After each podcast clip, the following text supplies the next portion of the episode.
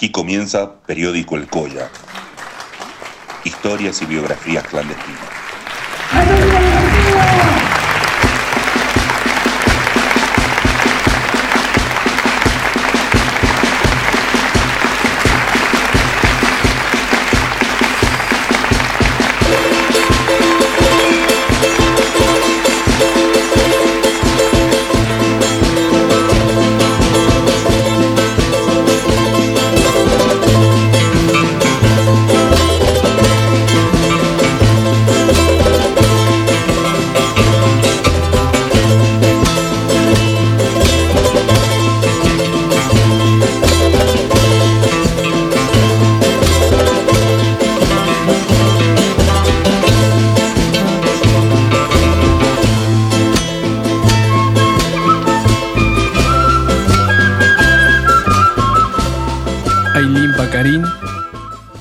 Punchau, Ailin Suka, Ailin Chisi, Aymanaya Kasai.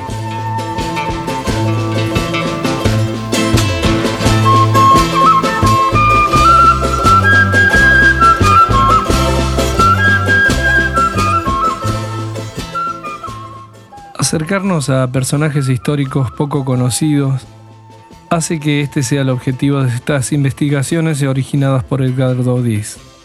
Este inquieto historiador piensa desde su humildad en guardar las experiencias en un recuerdo ordenado que pueda llegar a convertirse en la guía para las rutas de los ácratas en el noroeste salteño. Para Juana Huerma Salazar, quien transitó los senderos de la libertad y lo inspiraron en su escritura regional, generando los apuntes para una arqueología de la bohemia cultural salteña, este trabajo es un hallazgo resignificando la intención de la resurrección de aquellos viejos anarcos que vivían en la naturaleza junto al río Arenales de Salta. No se puede hacer este estudio sin tener en cuenta esta participación de la Bohemia salteña, que era un grupo de reunión en donde el duende del vino convertía las interminables noches en poemas, músicas que hasta el día de hoy nos dejan rastros de influencias libertarias. En este resumen Comenzaremos por la vida de un ácrata salteño, quien se destaca por sus posturas antagonistas de la bohemia salteña.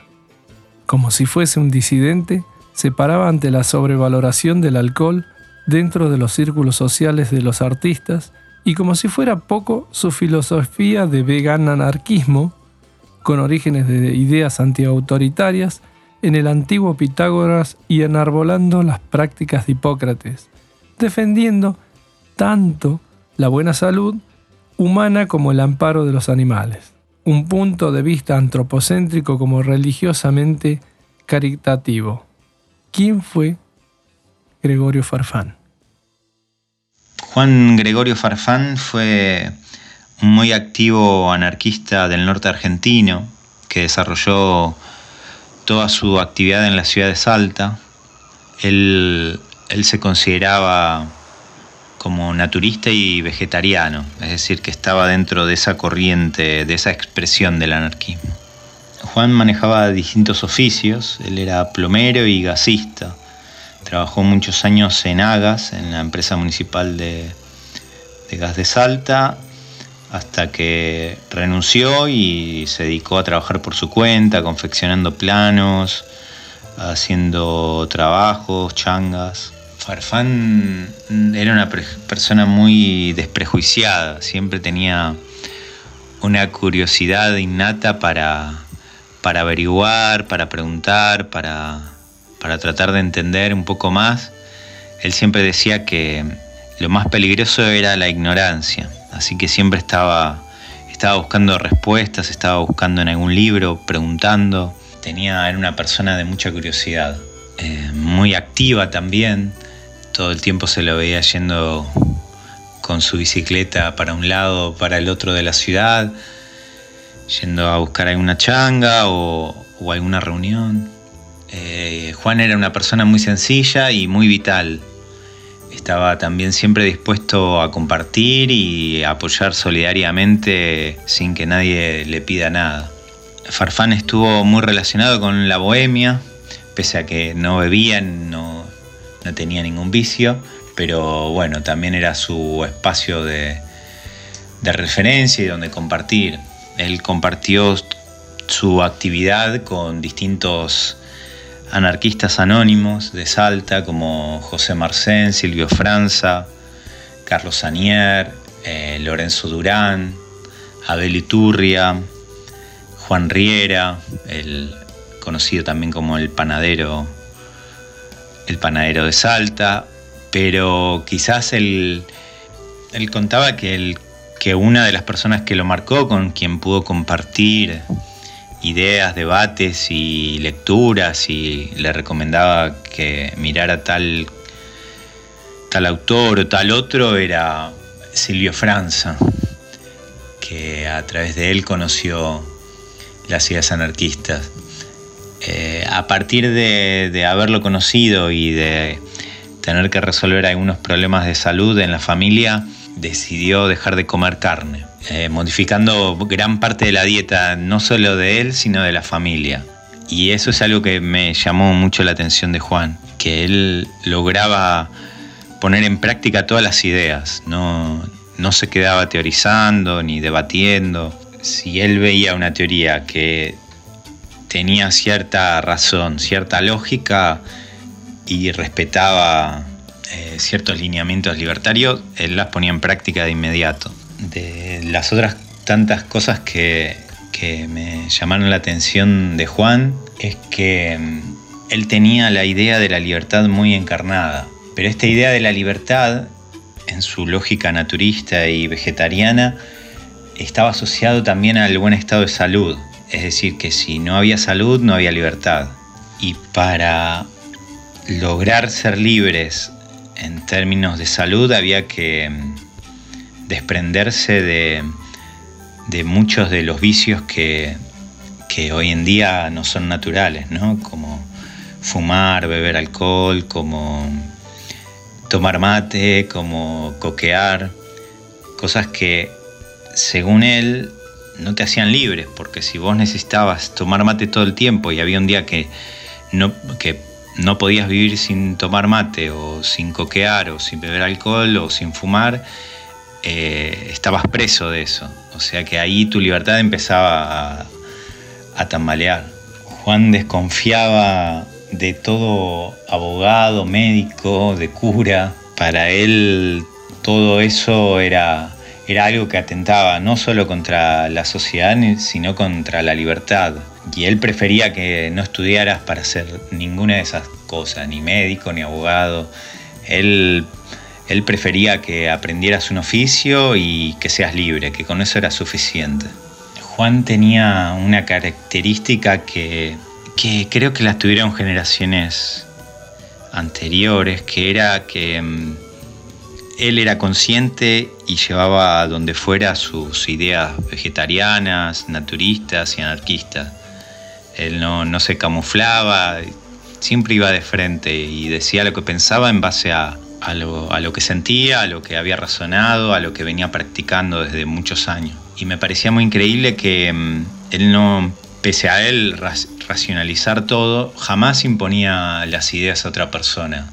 Tampoco utilizaba la violencia siempre prefería llevar al extremo un ejemplo para, para dejar en ridículo lo que, lo que uno estaba planteando, ¿no? Era como constantemente cuestionaba eh, todas estas concepciones culturales que, que tenemos y de las que somos parte y, de las que no nos cuesta separarnos. Y él, él siempre, siempre lo veía con otros ojos desde afuera y siempre lo, lo dejaba en claro. Por ejemplo, me acuerdo que mm, para cuestionar el consumo de carne, él decía que ¿para qué le poníamos carne a la sal? ¿Para qué salábamos la, carne? En realidad era porque la estábamos camuflando, porque no seríamos capaces de comer ni la carne cruda ni la carne con sal. Entonces lo que estábamos comiendo era sal.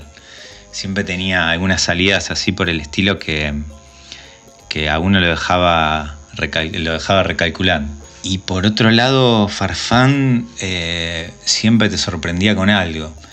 Era, tenía una capacidad, una cuestión infatigable de, proponer, de, buscar respuestas a los problemas y las necesidades que tenemos todos los días, desde buscar trabajo, eh, siempre buscaba una manera anarquista de gestionarlo, ¿no? Era como eh, desde la salida colectiva para construir casas, porque él manejaba, manejaba casi todos los oficios, o sea que él podía eh, hacer un plano y, la construcción de principio a fin.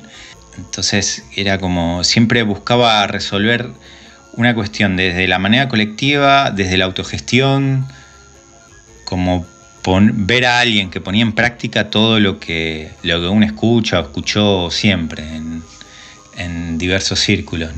Otra de las prácticas que, que empleaba para la difusión era imprimir tarjetitas y entregar eh, a quien se encontrara, no sé, si estaba en un local, si estaba en una reunión, si estaba en la calle y se encontraba con alguien o charlaba.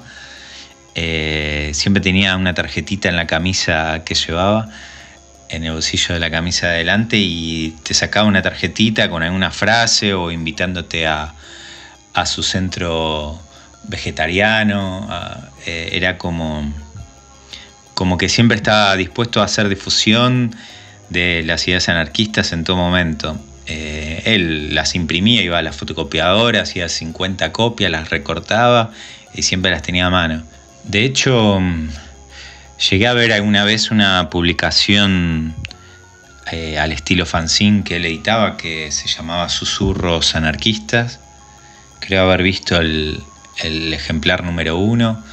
No, no, no recuerdo de qué año, pero él él hacía difusión y propaganda constantemente. El espacio donde él estaba, que era por la Avenida Independencia, casi al comienzo de la Avenida Independencia, tenía una biblioteca, un espacio para sentarse, una mesa para compartir eh, algo, siempre había algo en la mesa para compartir, podía ser un té de palta que hacía él, podía ser eh, un jugo de naranja, unas mandarinas, fruta de estación. Siempre, siempre había algo en la mesa, un pedazo de pan, miel. Periódico Alcocha. Sí, lo conocía, Farfán, pero no tengo idea de la biblioteca, che. Sé, que tenía la biblioteca, nunca la vi, nunca la conocí. Ni, ni, ni sé el material que tenía. Este, sí, había hecho era naturista, vegetariano y naturista.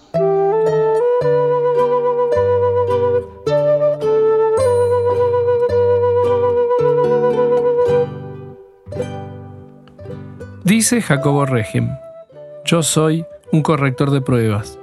No dije nunca nada de mí mismo, porque desconocía los acentos que caen en mis vértebras profundas. Para ahondar en las miradas de los poetas de Salta, tenemos que viajar imaginariamente a un pasado totalmente diferente del que podemos llegar a conocer hoy en día. Quien logra cruzar este portal se puede llegar a encontrar a Juan Riera Panadero, sonriendo junto a Manuel Castilla Poeta, dando nacimiento a músicas de Gustavo Leguizamón, trazando entre ácratas, individualistas, encuentros fundamentales como herramientas para la divulgación del arte a la libertad visibilizando desigualdades. Panaderos españoles antifranquistas en Salta, exiliados en Bolivia, y en este contexto histórico se conforma la Bohemia, herencia de las huelgas agrupadas que dieron el nacimiento de los históricos periódicos editados, siempre presentes en los mítines de la Plaza 9 de Julio. Rememoramos a Despertar o el periódico El Colla, que formaron parte de la colección de algunos internacionalistas como Hugo Fedeli, Max Netlau y algunas bibliotecas de Oaxaca, las visitas de propaganda de Anderson Pacheco en La Quiaca, Bianchi en Campo Quijano y Pietro Gori en el Gran Hotel Salta. En este viaje sobre las vías ácratas de Salta, en el cual recordamos mezclando toda la historia, no podemos dejar afuera a Juan Gregorio Farfán con sus colecciones de ideales que se aparecen en la vida de Edgardo para mostrarle la primera huella hacia la huelga del Guaitiquina. ¿Cómo conociste a Juan Gregorio Farfán? A Juan Farfán lo conocí hacia el año 2003, si no mal recuerdo.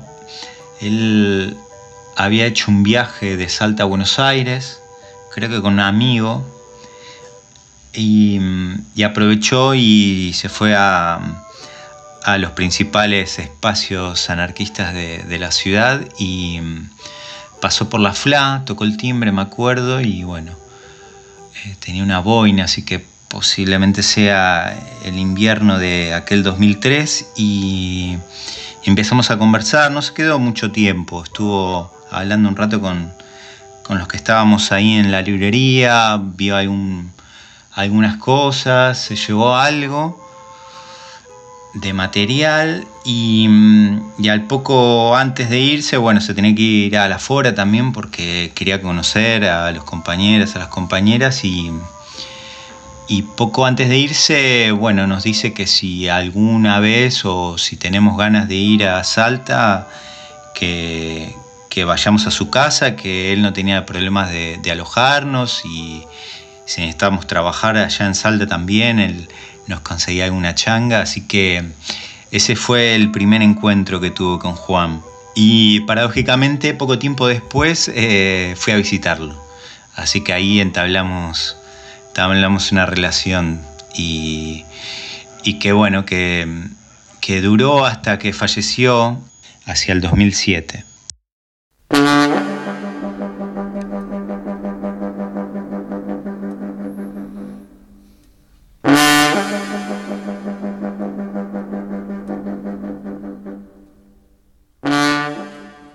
Porque yo sé que el que trabaja no hace tiempo para hacer dinero y que cuando destape un agujero lo tendrá que tapar con su mortaja, que le enseñaron a lustrar mi caja, pero no a preguntarme por qué muero, y que a veces, por hombre y jornalero, con dos tragos asienta una migaja, que cuando yo me voy de una taberna, están en su botamanga y su entrepierna mostrando una costura descosida y que con un remiendo en la mirada dice que nunca juntaremos nada, porque todo lo echamos a la vida. Walter Adet nos atraviesa un espectro social de lo abstracto, de su sensibilidad. Él mismo nos dice, no puedo irme porque no estoy aquí. Nos da la pista de su notable obra en la que conjuga misticismo. La sorpresa ante la vida, los oficios que marcan el pulso de un libro duro que se atreve a poner el rol del sufrimiento obrero en primera persona. Los oficios agruparon a muchos anarquistas. Estos también fundaron sindicatos y en esos sindicatos escuelas, a donde muchos inmigrantes aprendían a leer y escribir. Era común que los cosacos quemaran libros de los sindicatos. Igualmente, continuaban editando diarios, libros, panfletos reclamando condiciones laborales dignas para todos los oficios agrupados.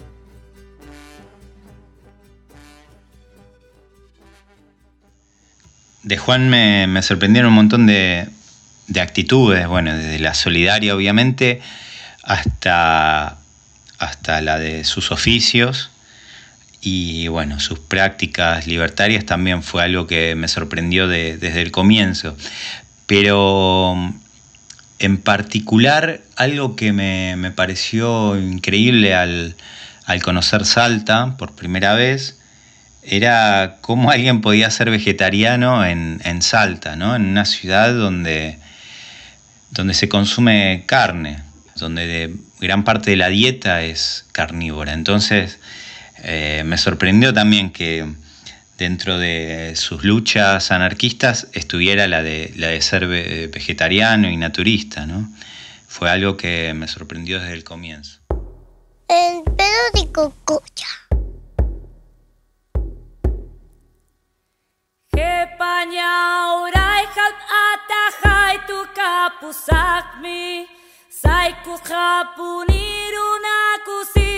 Kika kaimanta, kay kamalian tuhukuna manainina y muray mantapas.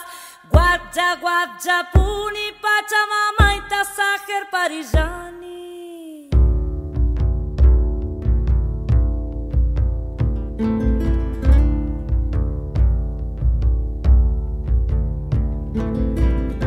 Mi piel es blanca.